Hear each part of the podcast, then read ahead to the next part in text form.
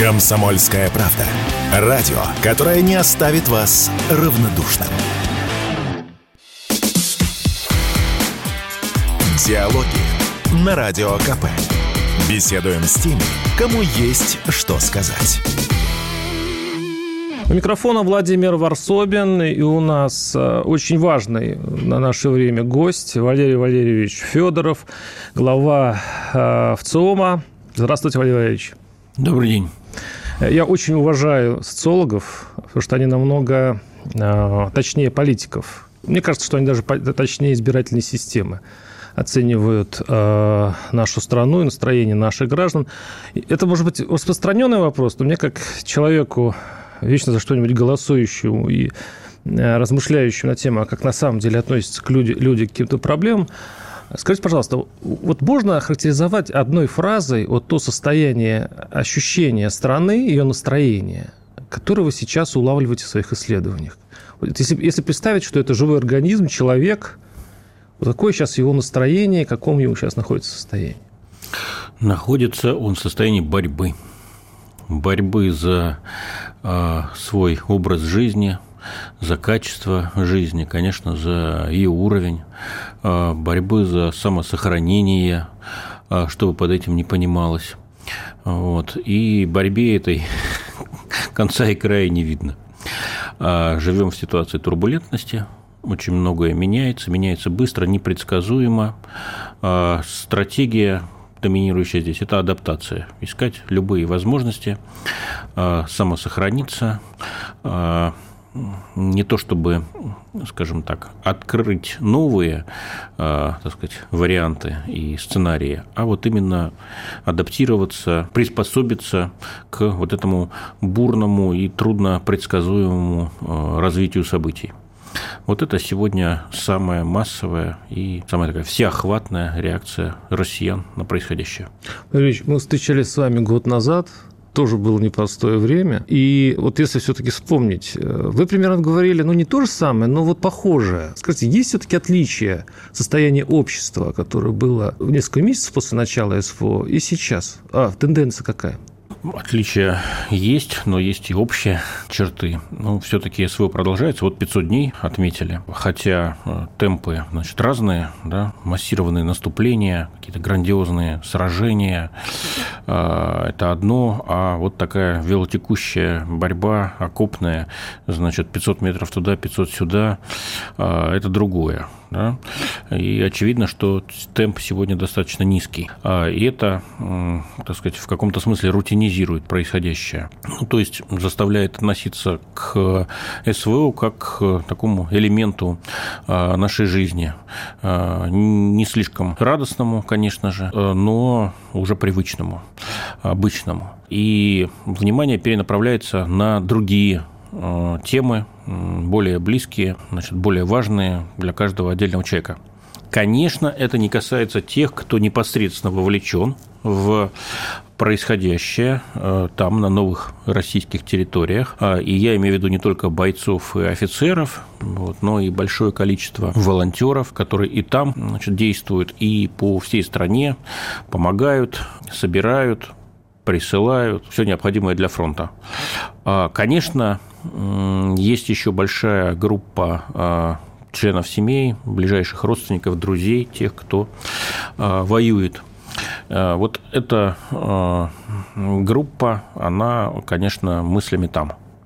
Значит, и для них все происходящее сохраняет свою остроту и актуальность. То есть, получается, некий раскол происходит в обществе. То есть часть пытается вообще забыть про СВО, другая вовлечена. Есть такая вот, вот такой вот раздел между этими группами? Ну, раскол – это громко сказано, потому что если говорить о расколе, то надо предполагать борьбу, конфликт, конфронтацию, а тут нету никакой борьбы и нет никакого конфликта. Здесь есть скорее большая или меньшая вовлеченность. Кстати, многие участники СВО, когда приезжают в отпуск или на излечение, они, в общем, далеко не всегда афишируют свое участие. Почему? Что, им стыдно, что ли? Нет. А вот есть уже материалы интервью с ними, которые брали наши коллеги-социологи, и они говорят, ну вот там, военно, там война, а, а здесь мирная жизнь. И мы будем здесь вести себя так, как вот в мирной жизни принято. И мы не хотим, чтобы война пришла сюда, вот, поэтому э, нет, речь не о конфликте, речь скорее о э, там, разном э, понимании, как сказать, приоритетов, важности, ценности. Для одних главное – это война до победы. Ну, а, собственно говоря, и победа главное. И в этой аудитории пользуются поддержкой, призывы э, всех мобилизовать, в том числе перевести на военные рельсы всю нашу экономику. Вот, э, макаронные фабрики под патроны, значит, переделать, вот, закрыть все границы, ну, и так далее и тому подобное. Репрессии, там, расстрелы. Ну, главная цель, далее. главная победа. Да, Сделать да, все ради победы. Да, все для фронта, все для победы. Ну, для основной части э, наших с вами соотечественников э, это не нужно, это не важно, это даже неприемлемо. Вот. Для них важно сохранить, э, как я уже говорил, уровень, качество, а какие пропорции, образ жизни. Интересно? Как вы их оцениваете? А, ну вот э, так называемая воюющая Россия – это очень незначительная часть а, значит, нашего общества, там 10-15%, не более того. Вот. Повторюсь, что речь идет не только о бойцах, которые в окопах сегодня сидят, значит, а, а о тех, кто вовлечен а, на уровне мыслей, действий.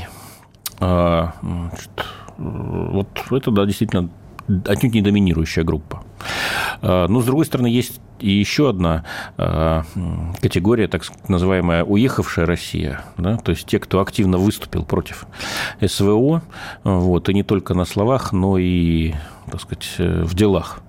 Вот, и уехали они известно куда. Вот, некоторые, правда, уже стали возвращаться. Вот, ну, большинство все-таки уехавших продолжает там сидеть. Вот э, статистики по этой группе надежной нету. Вот ни одно ведомство, а, значит, пограничники, таможенники, там, туристы, туристические какие-то органы не дают ее. Но вот все оценки, которые мне известны, там от полумиллиона до миллиона на всю страну. Вот, напомню, у нас порядка 147 миллионов жителей, ну, значит, это там где-то, ну да, или там 0,7 примерно. Вот, то есть вот эта э, группа, она действительно могла бы войти в конфликт, значит, с, э, и, в, так сказать, в раскол вот, но она э, выбрала другой путь. Она уехала, отъехала. Вот, и если и конфликтует, то на пространствах там, Фейсбука или каких-то других социальных сетей. А, ну и, конечно, есть основная часть страны, вот ее тоже можно э, делить. Я вот, кстати, сейчас, когда говорю воюющая Россия, э, уехавшая Россия, это вот все не мои придумки, это коллеги из компании Минченко Консалтинг придумали в прошлом году вот так вот поделить наше общество. Наверное, это не самая такая глубокая и точная типология, но она все-таки дает возможность сказать, понимать, что страна наша большая, разная, вот, сложная, и значит, работать с ней в, это ее, в этом ее э, разнообразии, в этой сложности. Так вот, самая большая часть наших сограждан это э, так называемая Россия столичная и Россия глубинная – и та, и другая не особенно вовлечены в происходящее. У них другие ориентиры, другие ценности, другие приоритеты. Вот. Они такие, я бы сказал, обывательские эти приоритеты, мещанские. Вот. Для тех, кто победнее, это выживание. Для тех, кто побогаче, это а, развитие, достижение чего-то. Понятно, что те, кто победнее, это прежде всего глубинная Россия. Те, кто побогаче, это столичная Россия. Ну, понятно. Под столичностью, кстати, не обязательно понимается проживание в Москве или Санкт-Петербурге. Вот а это... отличие вот их отношения к СВО какое, вот у глубинной и у столичной России? А, ну, столичная Россия пытается делать вид, что ничего не происходит вообще, и пытается э, жить, э, так сказать, э, наполненной жизнью. Вот. Ну, хорошо, не привозят э, немецкие и японские значит, машины. Будем искать какие-то поприличнее из китайских или через параллельный импорт, если денег хватит, возить там через Казахстан или Армению чего-то, да? Вот. Значит, не дают отдыхать на Лазурном берегу, ну, будем осваивать значит, дорогие и красивые места в России. Такие тоже есть. Ну, вы описываете совершенно политичную очень массу. Да, такую. Я описываю вот ту самую столичную Россию, в ну, кавычках, понимаю, да, я так вот, которая не разделяет ценности СВО, безусловно, и считает, что ну, надо просто это пережить. Угу. Вот. Лучше бы туда было вообще не влезать. Вот. Но если уж идет, значит, э, надо минимизировать потери. Это столичная. Ну, а глубинная? Столичная. Ну, глубинная Россия, она все-таки серьезнее относится к происходящему. Для этих людей патриотизм, суверенитет, защита самостоятельности нашей страны, помощь нашим братьям, которые оказались в беде а, на Восточной Украине. А, это вещи не пустые. И это, кстати, основная аудитория телевидения нашего. Вот. И это основной источник а, тех людских значит, ресурсов, которые необходимы да, для а, наших вооруженных сил. Я говорю отнюдь не только о мобилизованных, хотя, конечно, они а, вот в основном выходцы из глубинной России, да, потому что столичные по возможности сбежали все. Вот.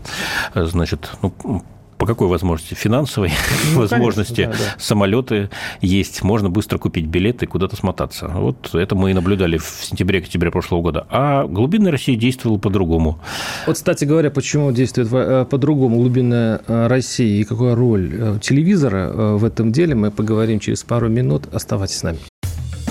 Никита Данюк и Владимир Варсобин подводят самые честные итоги недели и с оптимизмом смотрят в будущее мы все должны сказать спасибо нашим ребятам, настоящим героям, которые мужественно защищают рубежи. Все прекрасно понимают, что это только начало, и многие говорят рано радоваться, а я считаю, что говорить о том, что русское оружие, русские солдаты и офицеры блестяще справляются с противником, нужно.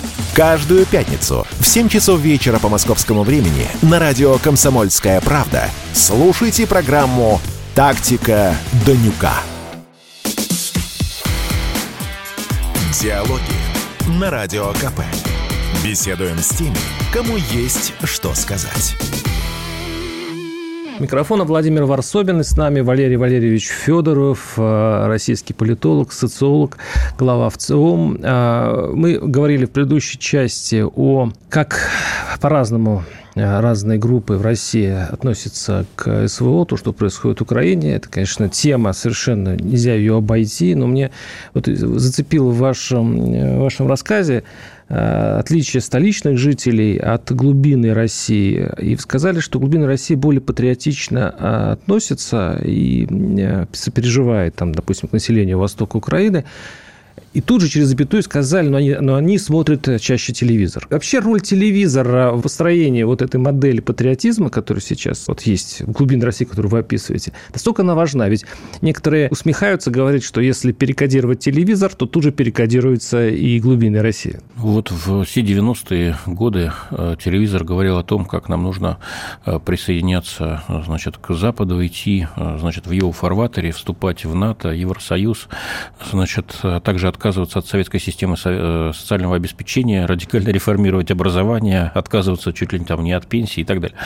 Вот. Все это говорилось с НТВ, с Первого канала, тогда ОРТ и прочих таких вот широковещательных рупоров. И скажите мне, пожалуйста, а кто побеждал на выборах э, в все 90-е годы? Вы не помните? Я вам напомню. На местных выборах губернатор красный были, красный пояс. Да и не только на местных. На выборах в Государственную Думу, значит, в 90-е годы проводились выборы в 93-м, 95-м, 99-м годах три раза. Вот из этих трех раз два раза победили коммунисты. И даже по итогам э, выборов 99 -го года коммунист стал спикером Государственной Думы. Да. Э, и это при том, что не было у коммунистов никакого телевизора. Были какие-то газеты, но кто, извините, сейчас читает газеты? Тогда читали больше, но тоже не особо.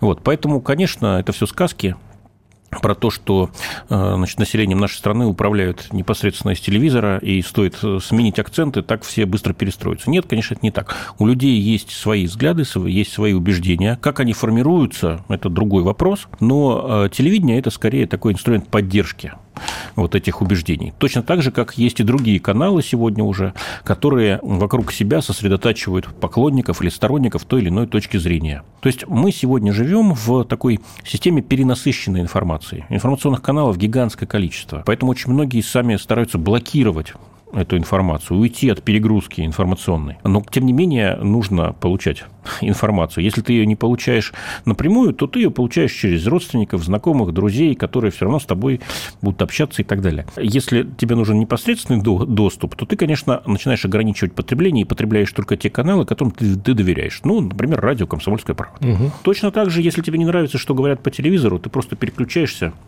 Например, на интернет-телевизор. Да. Как известно, да, сколько угодно каналов есть. Телеграм-каналы вот. сейчас популярны. Или в да? Телеграм, да. там, да, или где угодно. То есть э, нельзя говорить, что у нас, э, значит, крепостное население сидит и как зомби слушает, значит, э, получает инструкции и действует. Ничего подобного. Ничего но, подобного. Но здесь, может быть, есть разница возрастов. То есть, э, Конечно, есть поддержка поколенческая есть разница. Количество. А почему пожилой возраст, э, скажем, больше поддерживает СВО, хотя на самом деле меньше в этом деле рискует, потому что вряд ли окажется на фронте, правильно? А это действительно такая корреляция, э, что молодежь как бы к этому относится осторожнее, потому что рискуют сами там оказаться? То есть в этом какая есть психология? Есть элемент корреляции, безусловно, есть. Но, вы знаете, у меня есть, значит, и товарищи, которым там за 50, для которых которые тоже очень боятся там оказаться, если вдруг получают повестку, мгновенно покупают билеты и улетают за теплые моря. Угу. Ну, понятно, да, что ты повестку в 50 можешь получить только если ты как бы прошел уже действительную службу, у тебя есть специальные навыки, компетенции и так далее. Да? Вот такие примеры тоже есть. То есть не, давайте не будем общей такой гребенкой, очень многообразный случай, но тенденции действительно есть. Почему? Чем старше э, наш с вами соотечественник, тем более вероятно он будет поддерживать СВО. Э, я думаю, дело не в том, что он лично обезопасен, обезопасен. Вот. Дело в том, что его убеждения да, его представление, его идентичность да, его значит, уровень там, коллективизма, индивидуализма и прочих, э, так сказать, э, важных осей, вот, они вот э, смещены в эту сторону. То есть это люди, прежде всего, такие советские, пусть даже 30 лет назад у них были очень антисоветские настроения, им не нравились пустые полки, им не нравилась партократия и власть, значит, КПСС, и то, что мы должны там куда-то строить коммунизм и раздавать помощь всем слаборазвитым, значит, диктаторским режимам по всему миру. Это я сейчас воспроизвожу ну, вот понятно, тот нарратив, нарратив. Вот многие из них ходили на демонстрации э, антисоветские, слушали э, там, голоса но затем были тяжелые травматичные 90-е с гигантским разочарованием и с пониманием того, что мы пошли куда-то не туда. Вот мы поддались на какие-то уговоры от нашей бедности, от дефицита, от скудости позднесоветской. Подались туда, где нам обещали всем вареные джинсы, свободу читать книжки интересные, значит, собираться. Но не обманули? Не обманули, но как выяснилось, что вот это не главное. Вот. И более того, вот это все далось очень дорогой ценой. Заводы остановились, институты значит, распались, работы не стало, образ жизни прежний поддерживать стало очень сложно. Вот. Потребовалось э, значит, бежать, крутиться там, где раньше можно было сидеть, значит, развалясь на диванчике и попивать, на что хватало. Портвейн три семерки, вот, а у кого-то и коньячок, Агдам. Все это закончилось. И, конечно, вот это вот разочарование, это травма 90-х, для этих людей она очень важна. И пошло возвратное движение. Нам нужно все-таки сильное государство, нам нужна национальная экономика. А может, возврат молодости? Возврат молодости всегда как бы полезная история, но все-таки тут речь о другом. Речь идет о том, что, ну вот как Россия, которую мы потеряли. Ну, я про это же. И да. начали мы ее восстанавливать. Нет, понимаете, Россия, которую мы потеряли, это не возврат молодости. Все-таки, напомню, это книжка, вернее, это так фильм назывался, который Говорухин снял в каком-то там году, мне кажется, 92-м, 93-м. Этот фильм был про императорскую Россию Россию. Угу. То есть это Россия, которую не мы потеряли, это которую потеряли наши дедушки. То есть это никакой не возврат молодости, это такая, ну, мифотворчество угу. очередное. Да, вот у нас была плохая советская Россия, а теперь давайте вспомним о хорошей имперской России. Но это быстро прошло, потому что значит, в нулевые годы стало понятно, что, как ни странно, у советской и у имперской России было очень много общего. Но если на волне разрушения СССР вот это общее маркировалось знаком минус, то теперь все знаки сменились на противоположные. То есть как раз-таки восстановление становление единой цепи, единой э, такой нити связующей, оно сегодня э, окрашено в позитивные тона. Да, у нас есть преемственность и к имперским, царским годам российским, э, и к советским годам, и мы стараемся вспоминать только самое хорошее, а не там негативные какие-то Валерьевич, но здесь, угу. получается, начинаются загадки русской души. Ведь мы еще в первой части передачи говорили о том, что вовлеченность в борьбу до победного конца – это всего лишь 15, ну, туда, я имею условные оценки, 15% населения. Тогда в этом случае, если мы вот об этом говорим, почему 15? Вообще, достаточно ли, ли теперь у вас как гражданину э, спрашивают, как вы думаете, достаточно ли 15, вовлеченность 15% населения вообще для победы? Что вообще на самом деле хочет э, народ, если только 15% желает победы? Ничего подобного. Вот, давайте не путаться. Ну, любой ценой, я имею в виду, любой ценой. Ведь вовлеченность во что-то, когда ты хочешь добиться результата, ты должен напрягаться всеми силами. Тогда как? в чем логика? Вот у нас в сентябре будут выборы в большом количестве регионов э, Российской Федерации. И мы э, перед выборами обязательно спрашиваем людей, а вы пойдете на них голосовать или нет? То есть, прежде чем спрашивать, за кого вы будете голосовать, мы спрашиваем, вы пойдете или нет. И нам э, практически всегда значительное большинство говорит, да, пойду. То есть, это может быть там 70, 75% и так далее. А потом проходят выборы. И э, Центральный фиксирует явку. Она, конечно, разная. Если это федеральные выборы, она там может быть 65, там 67%. Если это э, губернаторские, там может быть 45, 50. Если это местные, может быть 25, 30 и так далее. Но эта явка всегда ниже, чем процент обещавших прийти на выборы. Всегда. Почему? Ну, потому что ходить на выборы – это некая социальная норма. Она не на всех распространяется. Кто-то действует по принципу «баба яга против», кто-то уже социализировался, вошел во взрослую жизнь, когда эта норма была там размыта, поэтому для них нет ценности какой-то в голосовании. Но все-таки для большинства россиян это норма. И поэтому они э, отвечают вот нормативно. Так. Пойдешь на выборы? Пойду. Так. А вот потом наступает день голосования, и ты принимаешь уже какое-то свое решение, которое чаще всего такое ситуативное очень. Угу. И вот она разница между декларацией и действием. Скажите мне, пожалуйста, человек врет, когда он говорит, что придет на выборы, но потом не приходит? Нет, он, он в эту минуту он действительно Конечно. считает, что он придет на Конечно. выборы, а потом же и складывается так, что он Конечно. не приходит на выборы. Он абсолютно не врет, он говорит, как он думает на данный момент, ну, а то, что он потом действует иначе, это нормально. Это не двоемыслие, это не лукавство, это вот просто получается, что участие в выборах для него не является такой сверхценностью. Когда-то это было сверхценностью, очень небольшой промежуток времени, когда нам разрешили голосовать не за кандидатов от нерушимого блока коммунистов и беспартийных, да, когда всего один кандидат был на одно угу. место. Это вот советская модель выборов. А когда выборы стали конкурентными, и мы подумали, что это и есть путь к демократии, путь к спасению России, к богатству, там, сожительности и так далее. И вот тогда участие в выборах стало для многих сверхценностью. Все шли обязательно участвовали голосовать. Но это долго не продлилось. Вот, потому что в какой-то момент стало понятно, что нет, оно так не работает. Вот, даже если избираешь приятных тебе людей, жизнь в государстве почему-то лучше не становится, наоборот, становится хуже. И вот после этого э, значит, э, эта сверхценность исчезла. Поэтому нормально сегодня можно говорить, да, что мы за, так сказать, будем участвовать в выборах, а потом в них не участвовать. Теперь возвращаемся к нашим баранам, да, к нашим темам. Если мы спросим, что, э, значит, вот вы думаете об СВО, там нужно бороться там, любыми способами до победы, там, или нет, или заканчивать все это, то у нас поддержка первого суждения, да, что нужно бороться до победы, да, она будет на уровне там, 70% примерно. Не 15 ни в коем случае, а 70. То есть это большинство во всех стратах. Возрастных, гендерных. Я вас немножко прерву, просто там еще идет одна интересная цифра, что 70% за продолжение до победного конца и 60% за то, чтобы были мирные переговоры. И при этом это примерно те же люди. И мы поговорим об этом парадоксе через пару минут. Оставайтесь с нами. У нас в студии Валерий Федоров, глава ВЦОМ. Западные платформы продолжают атаковать радио «Комсомольская правда». YouTube удалил канал нашей станции. И вот теперь новый выпад. App Store убрал приложение Радио КП со своей площадки. Но обладателям айфонов не стоит расстраиваться. Вы всегда можете включить радио «Комсомольская правда» в плеере на нашем сайте radiokp.ru. Ну а для андроидов ничего не изменилось. Приложение Радио КП доступно в Google Play. Слушайте радио «Комсомольская правда». Никаких фейков, только проверенная информация.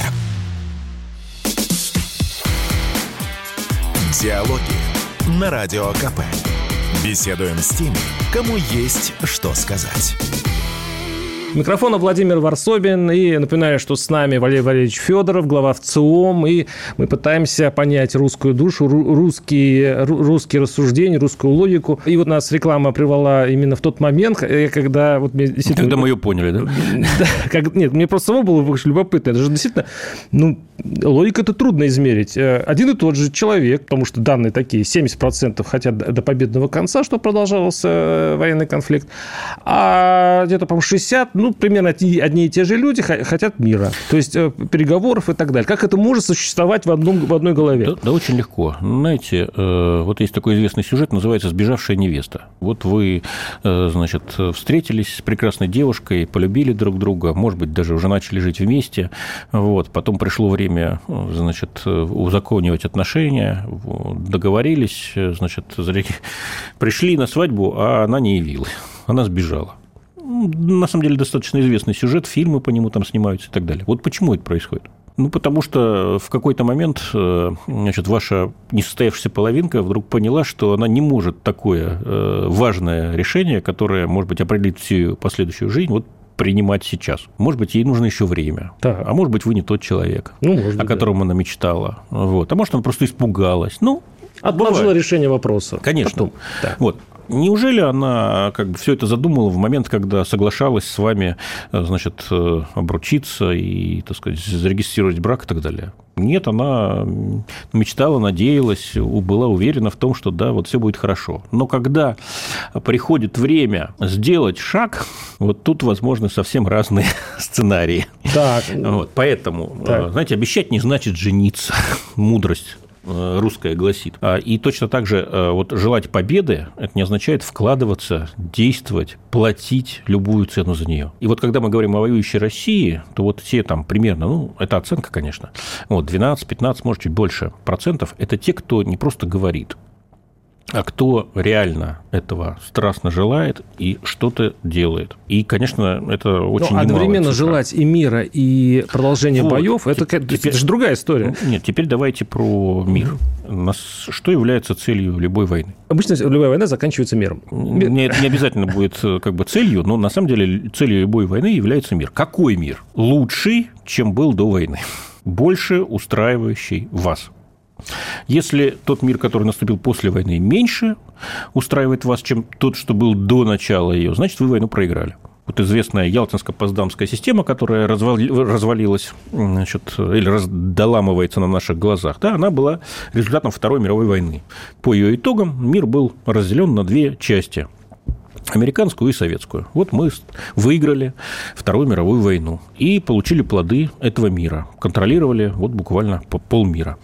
А, поэтому, когда мы говорим о мире сегодня, надо понимать, что да, мы страстно хотим, чтобы все это закончилось, чтобы люди перестали гибнуть, чтобы перестали гибнуть наши бойцы замечательные и командиры, вот, чтобы перестали, так сказать, разрушения наноситься, вот, которые идут каждый день и так далее и тому подобное. И это нормально, это естественно, это правильно. Но вот вопрос э, в условиях. Да, то есть чем закончится?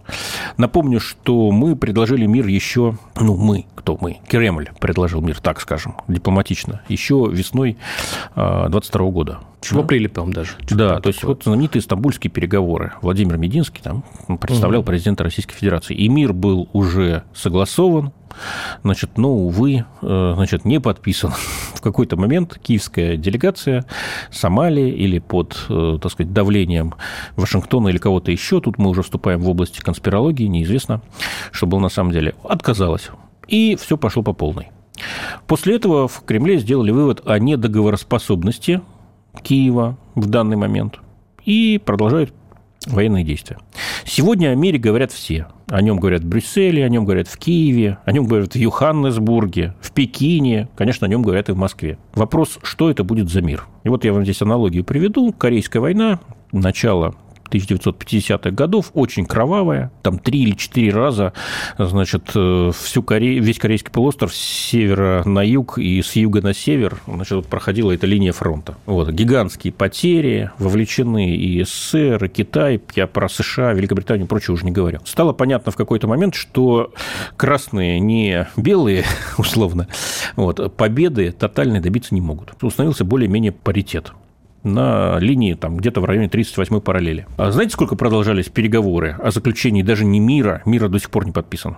80 лет спустя нет мира на Корейском полуострове. Есть перемирие. Вот перемирие было подписано в, там, летом 1953 года. То есть мирные переговоры продолжались более полутора лет. Продолжались, прерывались. И все это время параллельно шли боевые действия и весьма-весьма кровопролитно. Прогнозируется примерно то же самое в нашей истории, да? Да, то есть почему так долго шли переговоры?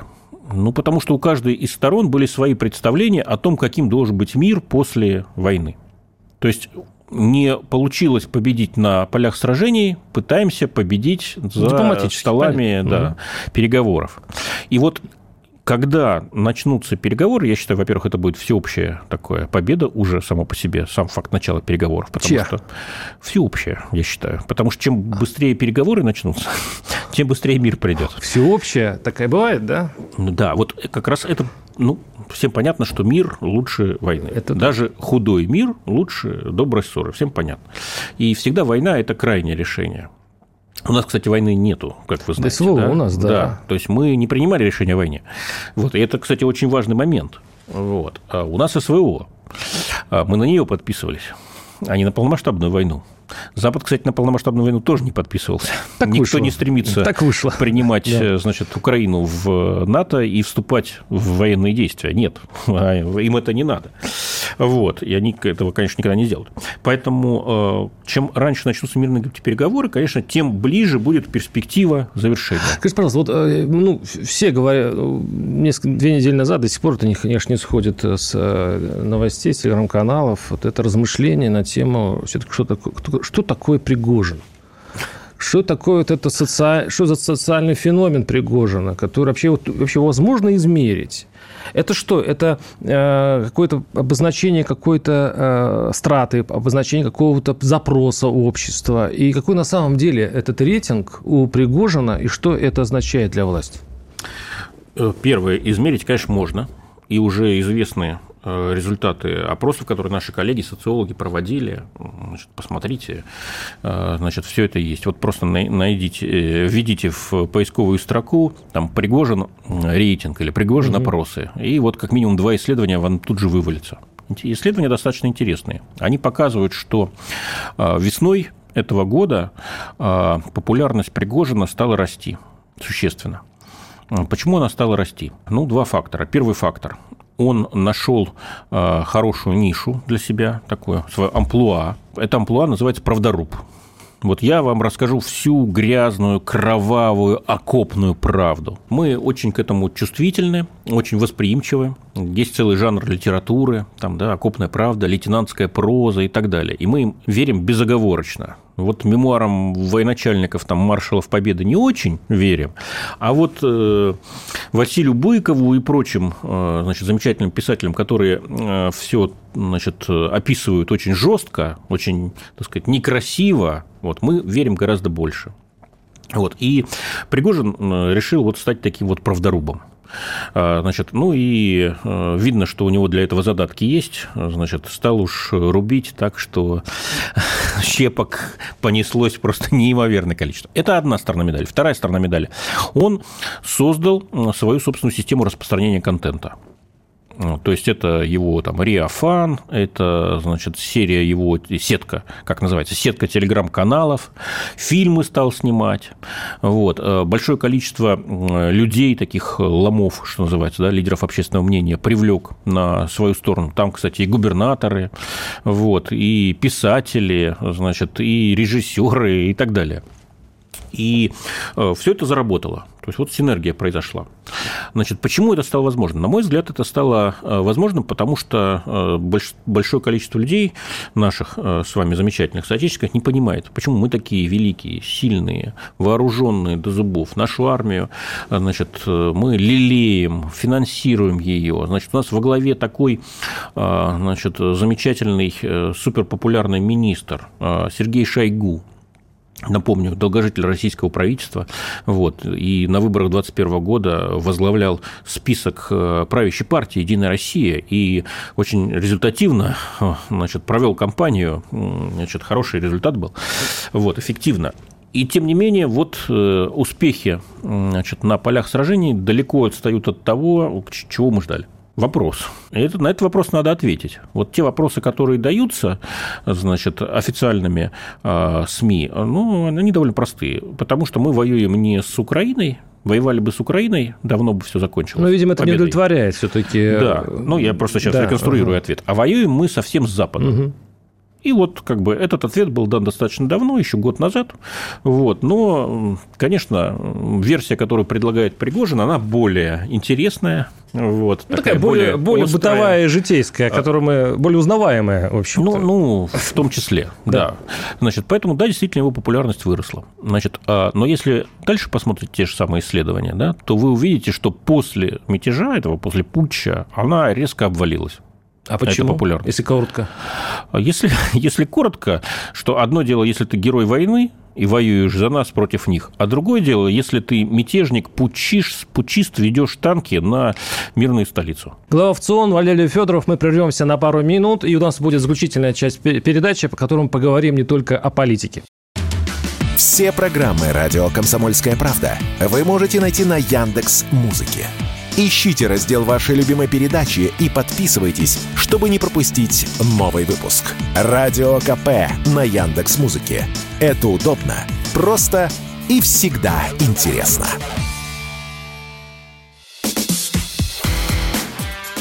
Диалоги на Радио КП. Беседуем с теми, кому есть что сказать. Владимир Варсобин. И напоминаю, что с нами Валерий Федоров, э, глава ВЦИОМ. И, Валерий давайте поговорим о простых людях, о наших простых человеческих страхах. Образ... Вот я... Простых людей не существует. Все наши люди очень сложные. Срезали. Срезали. Даже это, те, это правильно. Это, это правильно. Ну вот лично я вот с удовольствием посмотрел э, вот ваш опрос по поводу мирового правительства. Вот э, это, мне кажется, вообще коррелируется с образованностью населения. Вот, вот, ну, не знаю, может быть, сторонники мирового правительства, верующие в него, на меня сейчас обидятся, но я считаю, что чем э, их меньше, тем э, больше это говорит о том, что население у нас более образовано. Не знаю, это по мне. По крайней мере, все меньше в это верят. И кроме того, судя по другому вашему опросу, люди боятся, ну, совсем уже таких простых вещей. Там высоты змей, водных пространств, глубины. Сейчас лидируют боязнь стоматологов. Это о чем говорит вообще все? Что все-таки наше общество здоровое, если оно, ну, мы же говорим сейчас о полувоенных вещах, а оказывается, люди живут простой такой спокойной жизнью. Так смотрится в социологическом смысле. Ну, вообще говоря, наше руководство, а, значит, и президент лично прилагает все усилия для того, чтобы люди жили обычной жизнью. То есть... Э... За всех сил, я бы сказал, пытается. Изо всех сил, да. да. Ну вот не случайно, что бы там ни происходило на фронте, а президент продолжает работать в части социальной политики, да, встречаться с губернаторами, с министрами, и заниматься огромным количеством тем, которые, ну, казалось бы, вторичны, третичны на фоне вот того, что происходит на полях сражений. Это должно успокоить общество, да? Во-первых, конечно, э, это успокаивает. Во-вторых, это демонстрирует, что, ну, как говорится, мы еще и не начинали. Да? То есть вот то, что происходит на Украине, это конфликт там, низкой либо средней интенсивности, вот так это военные называют. Вот, потому что понятно, что современный конфликт э, военный – это ядерное оружие. Россия, напомню, это ядерная держава. Но до этого далеко, и, значит, тьфу-тьфу, вроде бы мы к этой границе не подходим. А, значит, поэтому, да, то, что происходит, важно, но а, это совершенно не исчерпывает задачи развития России. И вот такая принципиальная позиция ну, по поводу президента. мирового правительства все-таки. Есть ли корреляция между образованностью? Просто, просто да. закончу. Угу. И это работает. Знаете, вот эта линия поведения вот, Путина, она работает, работает очень хорошо. Потому что, смотрите, на самом деле, вот весь мир находится в ненормальном состоянии уже несколько лет. Ну, пандемию вспомните, да, то есть вот весь мир трясло просто. Э, вы сегодня на этом самом, как бы, на карантине, а завтра вам, может быть, разрешат э, выйти на свободу, а может быть, и не разрешат, потому что новая волна пришла. То есть это все очень психически и психологически, скажем, а послезавтра повестка людей. придет, не придет. Да, значит, и только-только мы выходим из коронавируса, да, конец, э, значит, 21 года, казалось бы, вот только бы жить дожить, и тут начинается СВО. То есть эта турбулентность, она не ну, как бы заканчивается, а наоборот, она усиливается. И это очень сложно человеку. То есть растут всякие проявления девиантного поведения, значит, психические расстройства умножаются, значит, и т.д. и т.п. И вот здесь, конечно, Путин, как самый популярный политик, да я бы сказал, лидер общественного мнения, он действительно таковой в стране на уже многие годы и остается таковым вот, он очень большую роль играет. Вот то, как он себя ведет, то, как он говорит, то, как он э, строит график, с кем он встречается, это очень влияет на наше психическое состояние. Угу.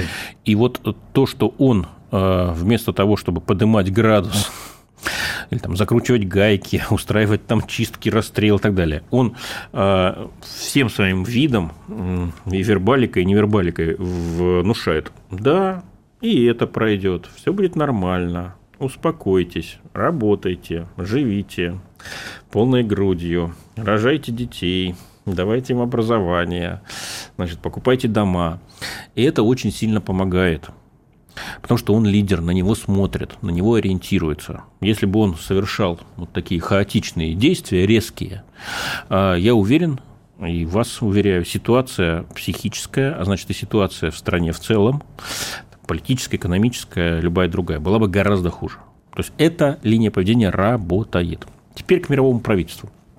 На самом деле это с нашей стороны было таким хулиганством некоторым, когда несколько лет назад вот, мы э, решили поизучать конспирологические представления наших граждан. Что такое конспирология? Да? Это вот э, представление о том, что на самом деле все не так, как в действительности, что нашим миром управляют совсем другие силы, чем это принято считать, рассказывать в газетах. Ну, рептилоиды, допустим. Да, ну, например, рептилоиды. Да. Или вот в Америке очень популярная версия такая про э, этот самый секту Кванон, так называемую, которая там детей похищает, значит, у них там своя система обмена информацией, значит, там какие-то изображения, например, там коробка из-под пиццы, это означает исключает педофилию, предположим, и так далее. То есть вот там такая очень глубокая такая доктрина, разработанная конспирологическая, которая очень популярна. У нас нет, у нас свои, значит, конспирологические доктрины. И вот нам хотелось понять, а насколько это вообще распространено? Есть ли какая-то корреляция действительно с образовательным уровнем, или с гендером, или с возрастом, значит, или с проживанием в том или ином типе населенного пункта, ну, в общем, как бы с социально-демографическими характеристиками, или нет? И мы такое исследование провели, и выяснилось, э, дай бог памяти, это был, наверное, год 2018, то есть уже там лет пять назад, и выяснилось, что у нас каждый второй верит в то, что мировое правительство существует. Ого. Да, и это очень много на самом деле. Вот. Э, но проблема в том, что мы не можем, э, так сказать, установить это больше, чем в других странах или нет, или больше, чем в мире в среднем или нет, потому что в других странах такие исследования практически не проводятся. Ну, слышится как патология. Ну, может быть, социальная патология.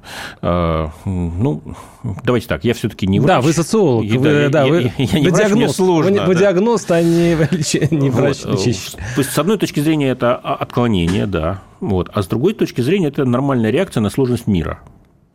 Вот, потому что э, не получается, так сказать, выстроить связанную картину происходящего, если э, ориентироваться только на те э, сведения, которые дают там официальные или полуофициальные средства массовой информации, а также учебники, там кино и так ну, далее. Надо приложить усилия, надо быть все-таки более, ну, как бы внимательным, более щепетильным. А тут раз и красиво, тем более тебе, наверное, предложат э, такую схему, которая очень вкусно, съедобна, как вот Кока-Кола.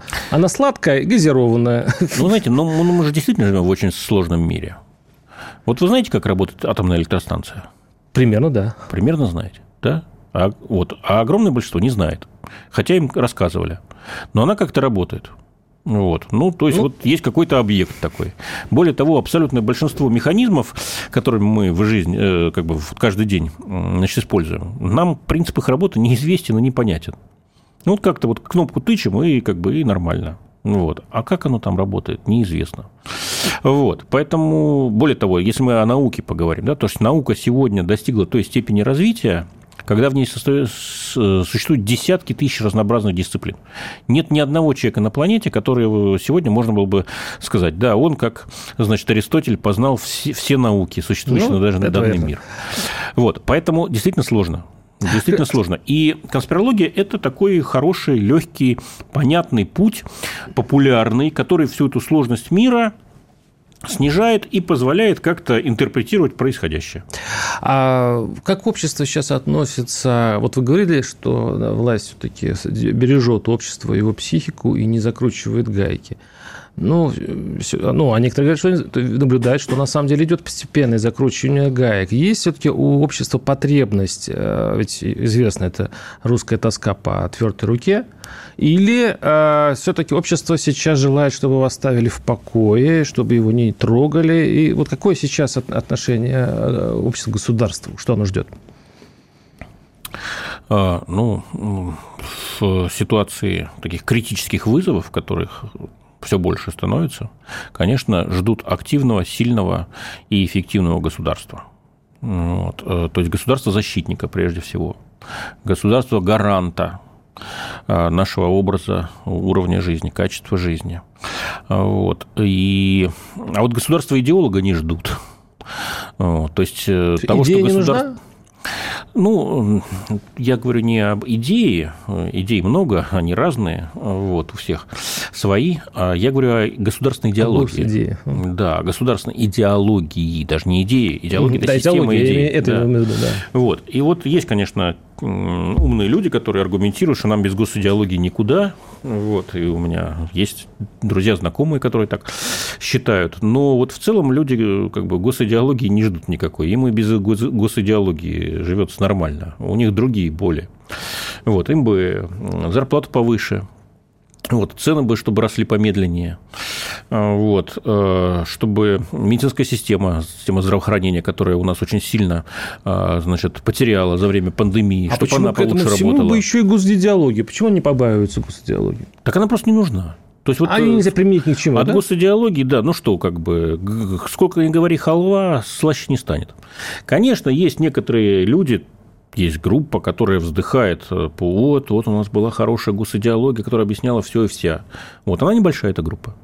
Ну вот, и поэтому острой необходимости люди не чувствуют. Это не значит, что этой необходимости нет. нет понятно. Люди нет остроты. Не экспертами, да. да, да. Вот, но запросы сегодня у людей, конечно, другие. Вот, они в основном смещены в социально-экономическую плоскость. Вот, все-таки цены растут быстро. Вот, хороших, качественных, высокооплачиваемых рабочих мест не так много. Система здравоохранения работает не очень хорошо. И уровень образования, который мы получаем, тоже, на наш взгляд, ниже, чем тот, который нам необходим для того, чтобы построить свою жизнь успешно. Вот это четыре главных запроса для большинства россиян сегодня. Очень полезно, не знаю, как для слушателей, для меня. Я могу теперь применять эти знания по поводу многих вещей после разговора, после, после разговора с, э, с главой ВЦО Валерием Федоровым. Спасибо огромное за эфир. До свидания. Спасибо вам. Диалоги на Радио КП. Беседуем с теми, кому есть что сказать.